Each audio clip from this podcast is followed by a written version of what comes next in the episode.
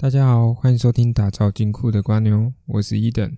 各位好久不见啊！距离我上一次录节目呢，已经是一年前的时候了。我今年才发现，我去年仅仅只录了一集节目哦，着实非常抱歉。因为去年自己的个人因素的关系啊，加上工作非常繁忙，以至于啊，我没有办法专心的好好的研究这个市场的标的来跟大家做分享。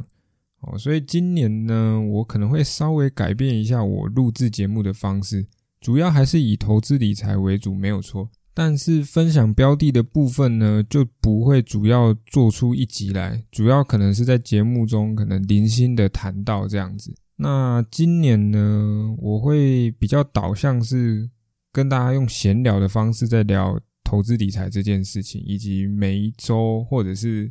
可能这一阵子发生的一些事情，然后针对市场的变动来提出自己的个人见解，然后以及可能在这个消息方面呢，我可能会延伸想到怎样子的标的可能是可以投资的项目，所以今年主要是会这样子。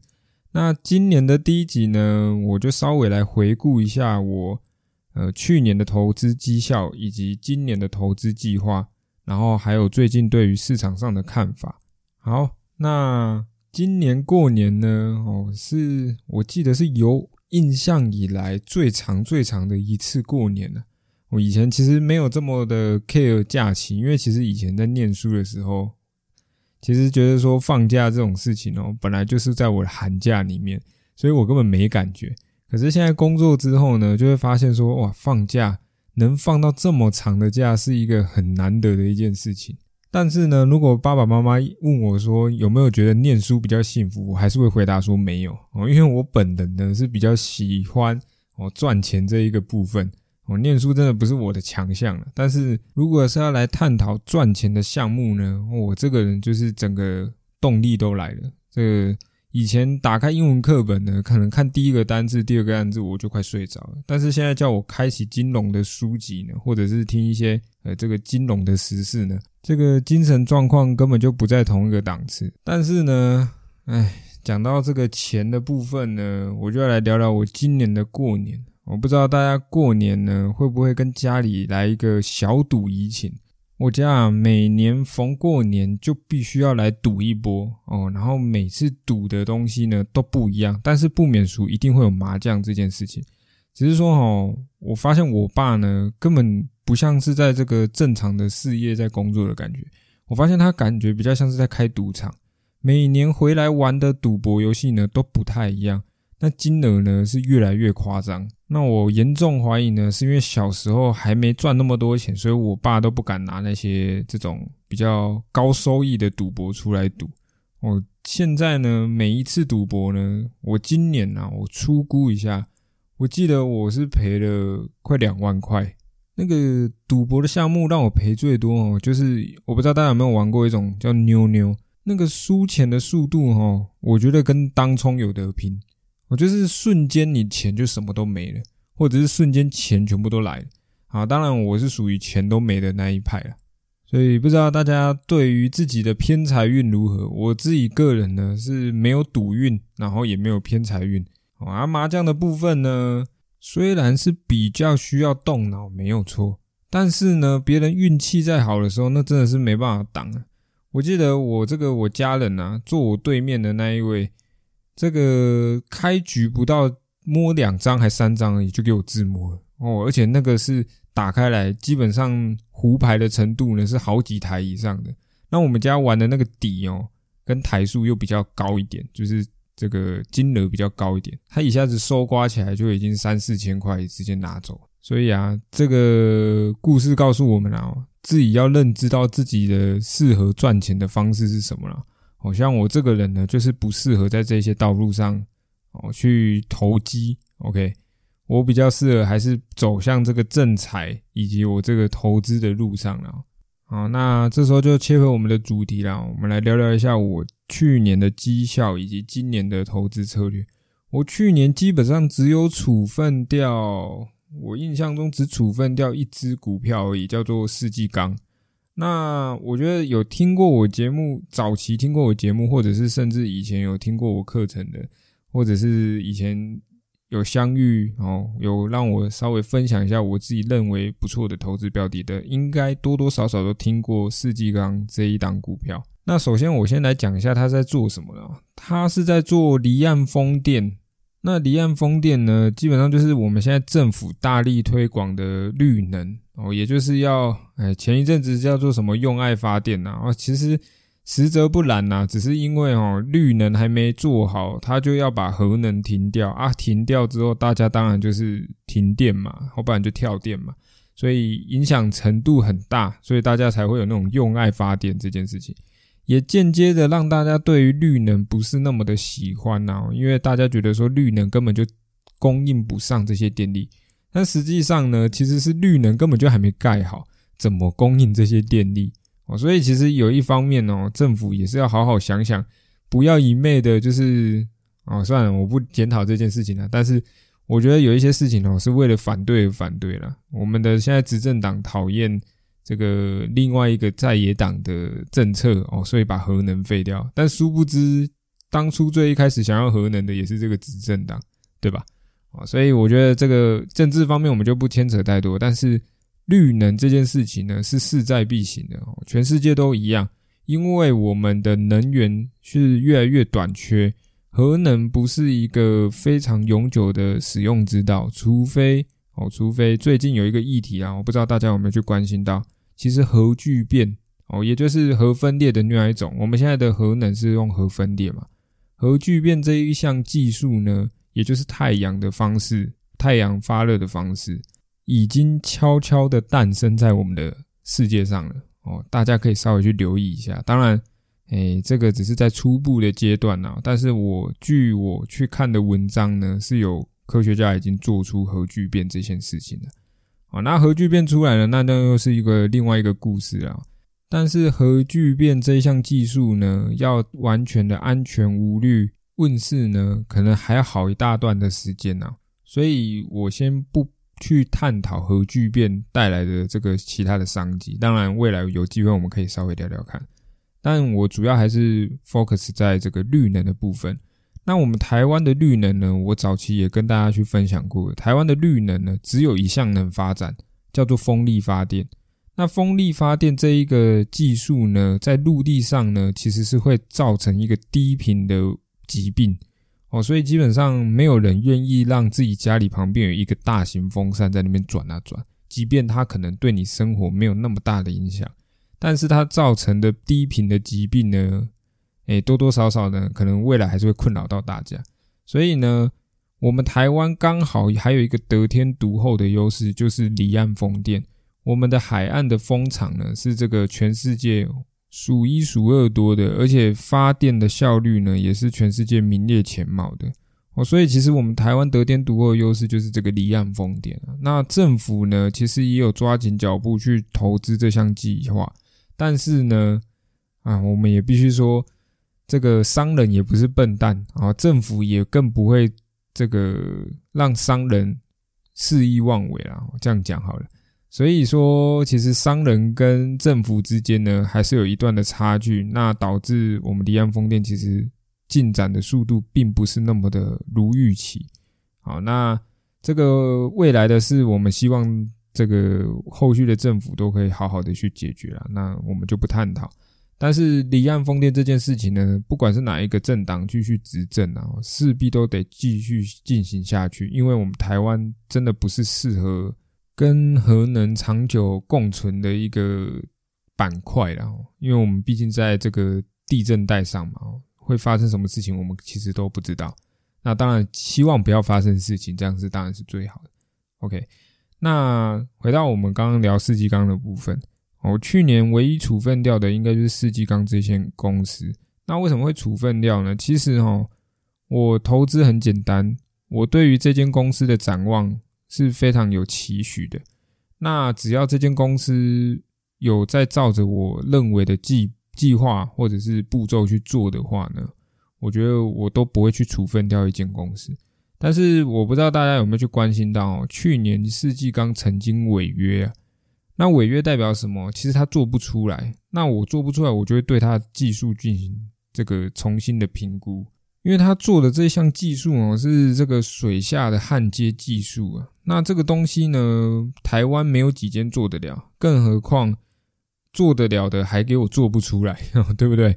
所以我不是行业内的人，但是我愿意相信这间公司。只是他做出了违约这件事情，就代表要么第一个他吃的他不该吃的大单，那吃不下的大单他还硬吃，违约其实就不是一个信用良好的事情。那更何况对投资人要进行交代，对吧？那第二个呢，就是他技术其实没有纯熟到可以制作这些大量的设备，然后更正大量的水下基础。那或许他做一些 OK，但是做大量的时候，它品质就下降。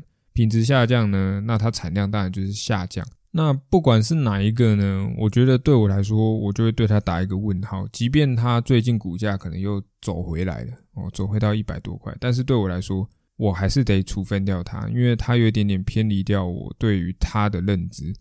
那即便处分，其实对我来说，我都还是获利了，因为毕竟我最早开始在谈世纪钢的时候，我记得也才五十块、六十块而已。那后续处分掉的时间点，我记得是从一百二开始往下掉的时候，就陆陆续续在处分，然后最后一次处分，我记得是一百块左右。即便现在又回到一百块以上了，但是。计划就是这样子，我们本来在投资就是要自己的投资计划。那这间公司不如我自己的判断的时候，我当然就是会想办法能获利多少就获利多少，但是就是尽可能最大化了。但是对我来说，就是有一个止损点。那止损点其实我之前有跟大家聊过，其实就是一个停利点。那它其实已经满足我的停利点了，那我就哦获利了结。回到我的口袋，不需要去贪心啊，不然其实没办法再投资下一个投资标的，对吧？那我手上还有的股票呢，哦，其实跟绿能还是有相关啊。第一个就是中心电，然后第二个是华晨，那第三个呢是日电贸，啊，剩下的三个公司呢就比较跟绿绿能没有相关。那其中之一呢就是大家最耳熟能详的台积电脑啊，另外一个呢。是国统，然后国统这间公司呢，其实是我很久以前投资的一间公司，然后公司后续有进行配发股票的部分呢。那我那时候零股的盘中交易其实还没开始有，所以我就留着咯。那放到现在其实也没有什么，因为毕竟是零股啦，所以对我来说这个绩效其实就可有可无啊。最后一个呢，就是我自己的公司哦，这个公司呢让我。算是我这一路以来投资最失败的一个标的，那我待会再来跟大家分享一下为什么我对于我们这间公司算是我自己投资最失败的一个标的啊。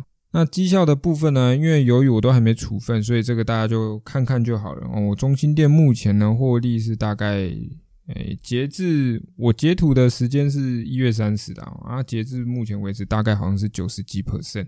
啊，那华晨的部分呢，将近三十五 percent，然后台积电呢接近十 percent，日电茂呢六 percent，啊，剩下这个最惨的就是我们公司哦，负将近五十 percent，哦，基本上就是腰斩。好，然后我们待会来聊聊一下我这个失败的投资呢，到底是发生什么事情，以及我其他的投资标的的策略是怎样子，还有我对于他们的后续的看法。那首先呢，我还是会先聊绿电的部分啊，绿能的部分，因为我觉得台湾的商机啊，不外乎就是半导体市场，另外一个就是绿能市场。对我来说就这两个。那如果你说要投资金融标的那种的话，我的建议是给你资金已经很大的人去投资这种标的。不然的话呢，如果你今天是一个小资主，或者你是年轻人，甚至你是想要靠投资呢？提早进行退休的话呢，我都不建议去投那些这个高股息的东西，因为高股息这件事情本来就是违背投资市场的一个东西。更何况呢，高股息在全世界其实是不盛行的，唯一盛行的就叫做台湾。哦，你去看看美国哪一间公司配股配的很高，基本上都是没有，而且有的话呢，这间公司呢也不会是一个非常卓越的公司。为什么会这样讲啊？一个好的公司哦，不可能把钱配发给股东。为什么？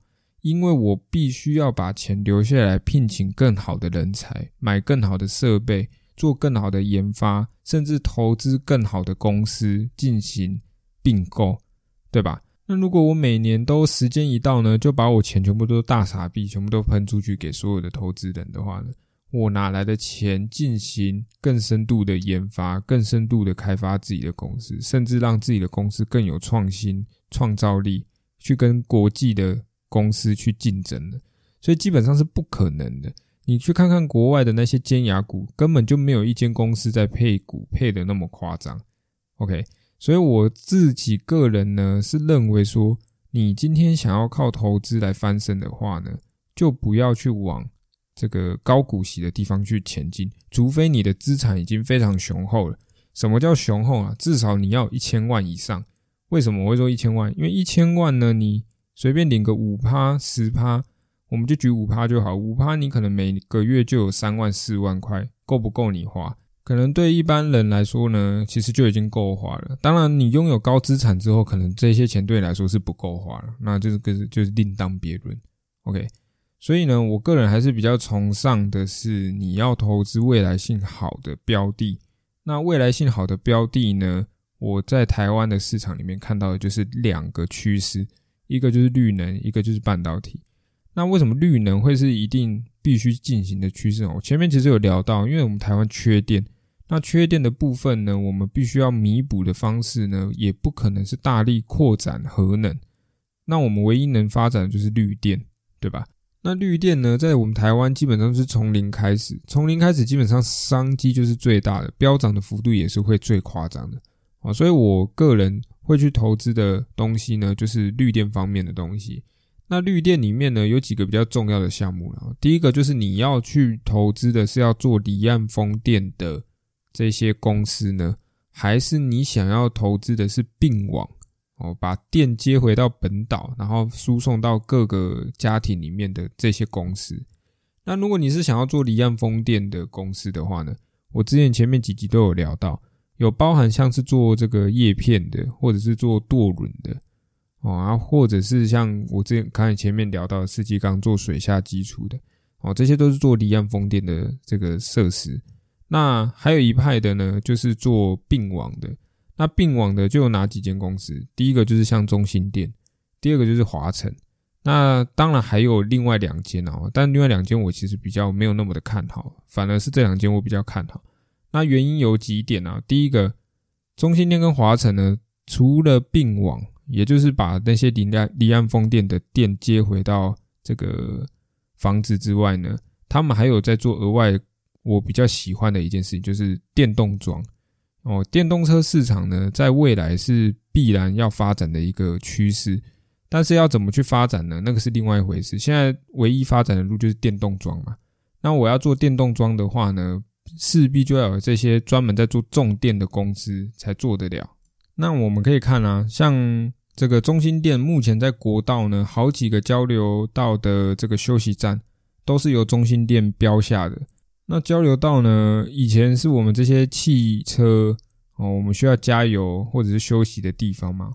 那未来呢？这个电动车市场要发展起来呢，势必这个电动桩要很多之外，在高速公路上面一定也要有电动桩嘛。如果没有的话，我还要下交流道去找电动桩，然后在一个鸟不生蛋的地方，然后慢慢的充电，然后没得休息，那也是很奇怪，对吧？所以交流道呢，是未来所有的车子都一定会去经过的地方。那中心店标下这些这个电动桩呢，势必就是未来商机是基本上是无限的啦，对吧？那华晨的部分呢，是因为它跟好几间公司有进行做合作啊，合作的品名呢，我这边就先不提。后续我们有机会，我们开一集来跟大家聊聊看华晨后续的商机，因为我记得我之前跟大家聊的是中心店。那华晨都还没聊到，那后续我会稍微把这个绿能哦重电的部分再重新分析一次哦，毕竟时隔一年呢，市场其实也有变化了。中心店从以前标个几座，现在又标的越来越多了。我们可以稍微再跟大家分享一下哦，他们最近的投资的策略是什么？那中心店比较有趣呢，就是之前我还有跟他聊到说，他其实还有做那个停车场。哦，大家如果有常去停车的话呢，就会发现嘟嘟房这间公司，那这一间就是中心店做的。OK，所以其实中心店的副业也是很多啦。啊。绿那个华晨的部分呢，其实也不遑多让哦，也是蛮多这个副业的，当然都跟电或者是这个经营土地方面有相关的。好，那绿能讲完了，我们就回到半导体这个投资市场。那大家之前应该也多多少少都有看过很多这个名人也好、名嘴也好，甚至一些分析师也好，对于台积电其实都是一路的看衰啦，对吧？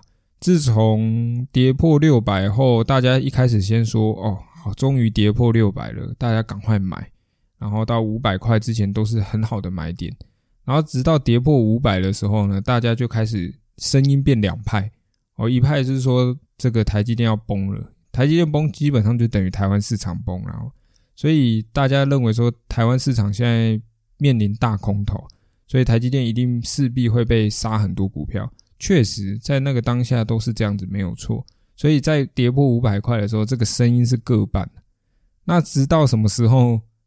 正式确立台积电那个对我来说，然后就是正式确立台积电又要往上反转，就是跌破四百块的时候。为什么会这样说？因为那时候看空的人太多了，多到一个太夸张，大家都觉得台湾快要崩掉了，因为资金紧缩嘛。美国联准会疯狂的升息，那升息其实对台湾的影响是很大的，因为资金会被抽离。那抽离台湾最大的 ATM 是谁？就叫台积电。因为外资投了太多钱在台积电身上，那台积电对他来说就是一个金鸡母嘛，哈。我需要钱的时候呢，我就从这个金鸡母身上呢偷几颗蛋，哦，然后拿回自己的国家换成自己的汇率。啊，其实时间到了，钱又回到台湾来，对吧？因为这阵子是不是台积电又往上飙了，飙到现在又五百四十几块了，哦，所以。其实大家在投资的时候呢，稍微留意一下市场的声音，其实也不是一件不好的事情。因为你留意之后，你就可以稍微知道哦，现在是不是适合自己进场。那我自己呢，在投资台积电这一项计划呢，是这样子的：我在跌破六百块的时候呢，我就开始零股买进了。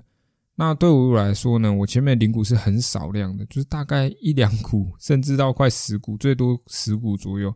然后直到我。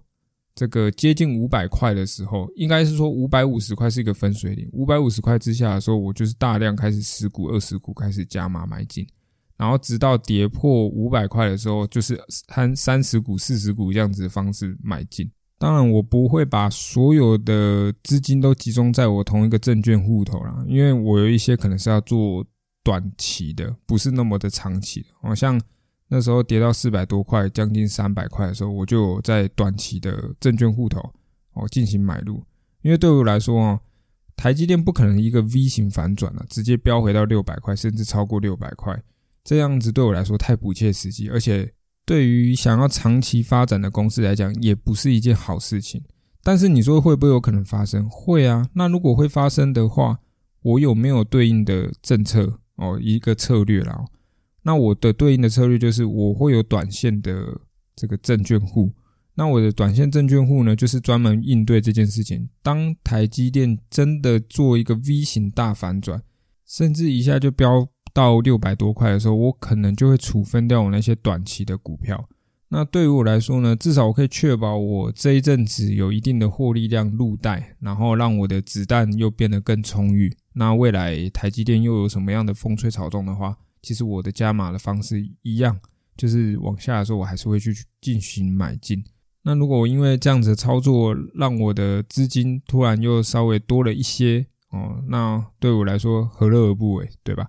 所以这就是我的策略，我会分中长期的户头，然后或者是短期的户头。如果不懂为什么要这么做的呢？其实稍微要去了解一下证券的市场是怎么运作的啊。在投资市场里面呢，有一个重要的概念哦，就叫做先进先出。也就是说，如果你台积电在六百块买了一股好了，那你后续想要卖掉一股呢？即便你是可能想要卖的三百块的那一个一股的话呢，你也必须要先把六百块的处分掉，你才能卖到三百块的那一股。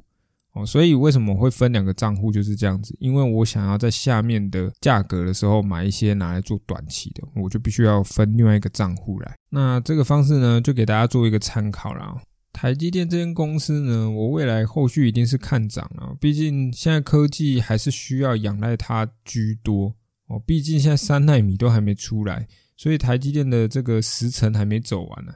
三纳米出来之后，还有两纳米，对吧？三纳米正要开始量产而已哦，所以台积电的多头市场还是有，但是不会那么快。那我当然也不希望这么快，因为涨得太快的话呢，其实。对于后续的成长不是一个非常好的循环哦，因为代表已经开始被炒作的有一点太夸张了。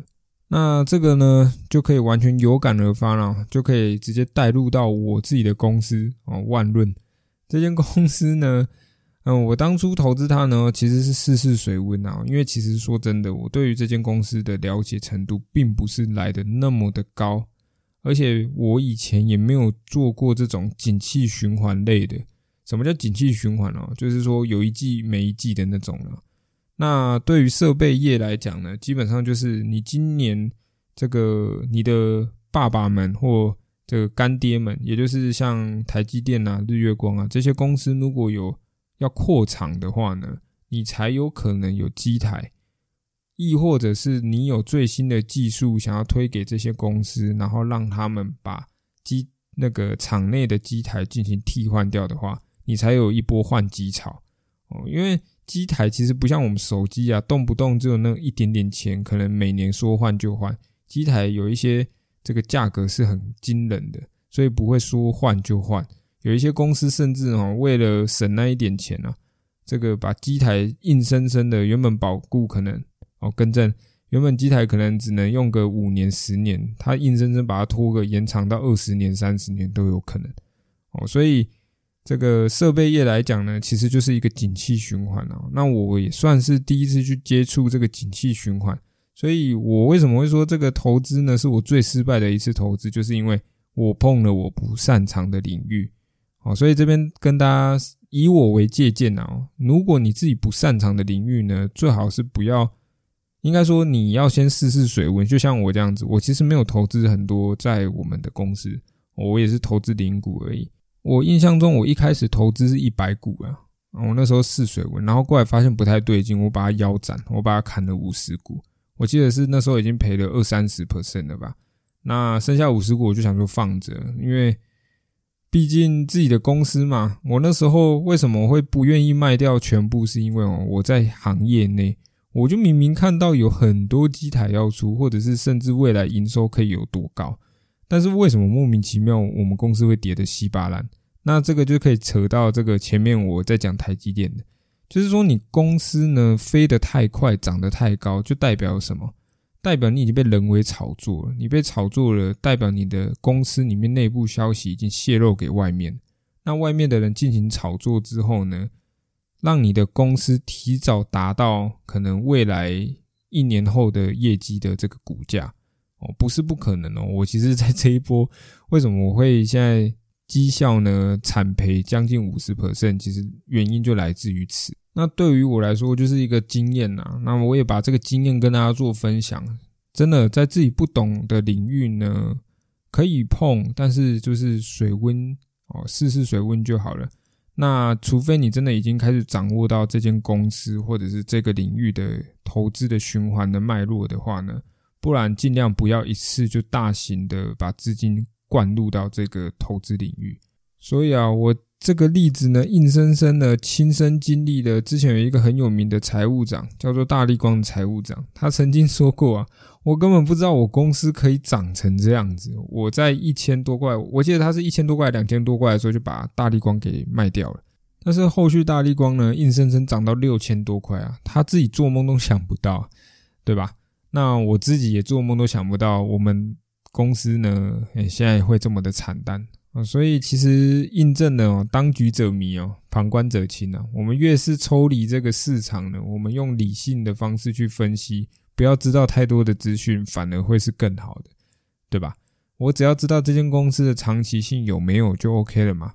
那如果有的话，我就投资；如果这个是景气循环的话，想碰可以，但是要稍微了解一下它的习性是怎样子。像我这个这次就吃了一个闭门羹嘛，哈。好，那对于未来我们这个台湾市场的看法呢，我个人还是保持乐观呢。那乐观的项目在于哪里？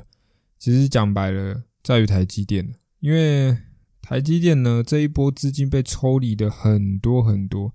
但是你们思考一下，如果我这些资金呢，慢慢的又从这个避险的地方回来哦，比如说有一些动乱的地方啊，或者是美元呢正式又重新恢复到微升息哦，就是开始通货膨胀有打压了嘛。我记得这阵子打压下来，已经连续降了好几个 percent 了，所以其实通货膨胀其实也有在慢慢的抑制下来。那有抑制下来呢，就不会有这种猛爆式的升息。那只要没有猛爆式升息，未来伴随的就是经济平缓，然后再慢慢的经济复苏。所以，呃，长期来讲，我对台湾股市还是很乐观哦，因为台积电毕竟就是中流砥柱。那台积电的股市呢？又会恰恰影响整个台湾的股市，因此呢，今天如果你不敢投资个股的呢，我非常的建议呢，把资金去转在零零五零上面哦，毕竟它还是一个五十档这个成分股在里面嘛，所以你可能会比较安心一点。那如果你像我一样风险偏好可以比较高一点的呢，我强烈建议就是把这个资金呢重压在一些全值股上面，甚至是重压在像我。前面提到的绿能的公司也好，因为资金回流的时候呢，势必就是得换这些公司继续把价格往上拉起来，不然其实没有好公司可以投资啊。现在不会像以前一样烂公司也可以一飞冲天，不会了，因为资金已经开始紧缩了，顶多就是等到一部分的资金开始趋缓，可以回流后呢，这时候这些好公司就会继续强出头。而较为不好的公司呢，基本上就是看它什么时候能够发展出新的策略或者是新的营运模式，那那时候它才有机会进行一个补涨，不然基本上没有那一些公司的局了啦。总结呢，哦，我认为后续台湾要涨的几率还是很高，但今年不会那么好涨，不会是像以前一样百花齐放的上涨。而是会针对一些强势的个股继续涨哦，所以大家在今年的操作上面呢，一定要注意自己是不是在正确的领域上面去操作了。那投机呢，或投资呢，因人而异。如果你真的适合投机，像我就不适合投机，那就不要去做投机的事情。你不适合投资，那你就不要做投资的事情。符合自己的心态比较重要了，自己的操作策略呢，一定要遵守。像我没遵守，就会吃一个闷亏。但是我至少有谨记一件事情，就是我如果今天不想遵守我的规则，我就必须要用试水温的方式去做，我不能把资金大量的投入。那至少我这样子可以少亏很多钱，对吧？OK，对于今天本集的节目呢，有任何的疑问呢，都欢迎大家在底下留言哦。不管你是在哪一个平台的，我这边都会统一去看大家的留言。那有一些可能不方便在下面留言的，想要私讯的，也可以直接私讯到我的 email，我都会统一回复大家讯息。那我们下一集见，拜拜。